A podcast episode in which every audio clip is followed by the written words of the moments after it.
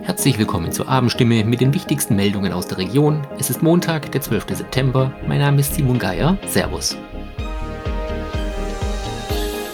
Und das sind heute unsere Themen. Kündigung per Einschreiben, Energieversorger setzt Reukheim vor die Tür, wo lässt sie sparen, Unternehmer achten auf die Energiekosten und es wird eng, in der Region fehlen Unterkünfte für Flüchtlinge. Energie wird teurer, im Rollkammer Rathaus sind die ersten Vorboten zu spüren. Es flatterte eine Kündigung des langjährigen Versorgers ENBW in den Briefkasten. Bürgermeister Michael Grimm ist überrascht und sagt, Zitat, das hat es in 19 Jahren noch nicht gegeben, dass per Einschreiben gekündigt wurde. Zwar wäre der Stromliefervertrag ohnehin zum Jahresende ausgelaufen, bisher habe es aber immer Gespräche gegeben, um eine Vertragsverlängerung zu erreichen. Der Brief hat die Verantwortlichen im Rathaus im ersten Moment vor den Kopf gestoßen, Mittlerweile zeigt Michael Grimm Verständnis für den Schritt. Er sagt, es ist aber nachvollziehbar. Laut Bürgermeister Michael Grimm ist Reukheim nicht die einzige Gemeinde, der gekündigt worden sei. Sparen und Ressourcenoptimierung steht bei jedem seriösen Unternehmen ohnehin immer auf der Tagesordnung. Doch in diesen herausfordernden Zeiten legen die Betriebe ihren Fokus noch stärker auf diesen Aspekt. Energie steht dabei im Vordergrund, doch auch in allen anderen Bereichen schauen die Unternehmen, wo sich noch etwas einsparen lässt. Beim Küntelsauer Handelskonzern Wirt betont man, dass man sich, Zitat, verpflichtet und verantwortlich sieht, bewusst mit Ressourcen umzugehen und nachhaltig zu wirtschaften. So wurden bereits vor Jahren zahlreiche Sparmaßnahmen ergriffen, wie der Konzern mitteilt. Die Beleuchtung im Firmengebäude wird intelligent gesteuert, außerdem verwendet wird LED-Leuchten, die den Stromverbrauch reduzieren. Auch beim Heilbronner Standsformtechnik-Spezialisten und Werkzeugbauer Marbach steht Sparsamkeit hoch im Kurs. Im Rahmen eines IHK-Projekts wurden vor Jahren Auszubildende zu Eco-Scouts qualifiziert und gingen, gingen im Betrieb auf die Suche nach Einsparpotenzial.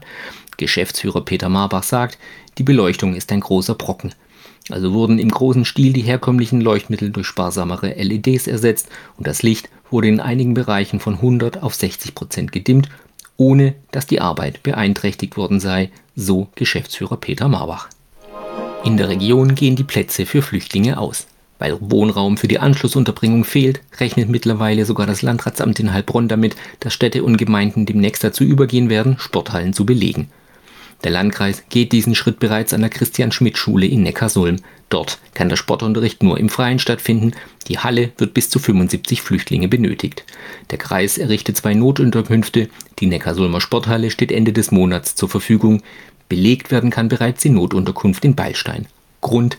Für den Landkreis, der für viele Flüchtlinge die erste Anlaufstelle in der Region ist, ist es eng. In den Gemeinschaftsunterkünften stehen dem Kreis 1500 Plätze zur Verfügung. Zuletzt waren nur noch 34 davon frei. Soweit die Nachrichten aus der Region. Mehr und ausführliche Informationen lesen Sie in unseren Zeitungen oder auf stimme.de. Das war die Abendstimme mit den wichtigsten Nachrichten um 6 für die Region Heilbronn und Hohenlohe. Immer von Montag bis Freitag um 18 Uhr auf stimme.de und überall, wo es Podcasts gibt. Sie haben Fragen, Kritik oder Anmerkungen zur Abendstimme? Dann schicken Sie einfach eine E-Mail an podcast.stimme.de. Sie sind Frühaufsteher, gerne draußen an der frischen Luft und wollen sich etwas dazu verdienen?